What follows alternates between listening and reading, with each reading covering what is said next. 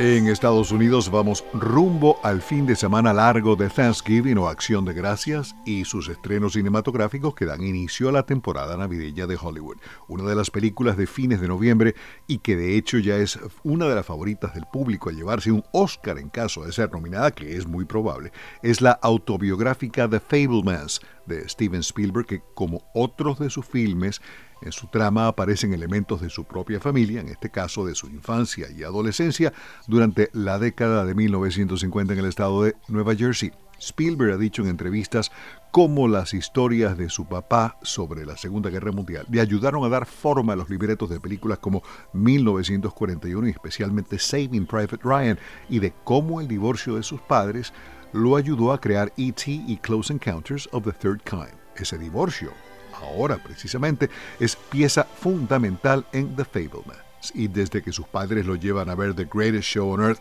de Cecil B. DeMille, Sammy Fableman sabe que se dedicará al cine. Diciembre llegan Avatar The Way of Water, la secuela de Avatar, A Man Called Otto con Tom Hanks, White Noise con Adam Driver y Greta Gerwig y Pinocho de Guillermo del Toro. The Whale también se estrena en diciembre, la película dirigida por Darren Aronofsky, el mismo director de Black Swan, el filme por el que Natalie Portman ganó un Oscar a Mejor Actriz, cuenta con Brendan Fraser, quien hace el papel de Charlie, un obeso profesor de literatura que trata de reconectarse con su hija de 17 años, interpretada por la actriz de Stranger Things, Sadie Sink. Su obesidad mórbida y frustraciones son reflejo de la muerte de su amante. Y no les contamos más. Se trata de regreso de Fraser a la pantalla grande. Su actuación fue ovacionada en los festivales de Venecia, Toronto y Londres y es favorito para una nominación al Oscar a Mejor Actor. Está en marcha una nueva producción de Godzilla. La primera Godzilla fue estrenada en Japón en noviembre de 1954 y la versión más reciente es de 2016.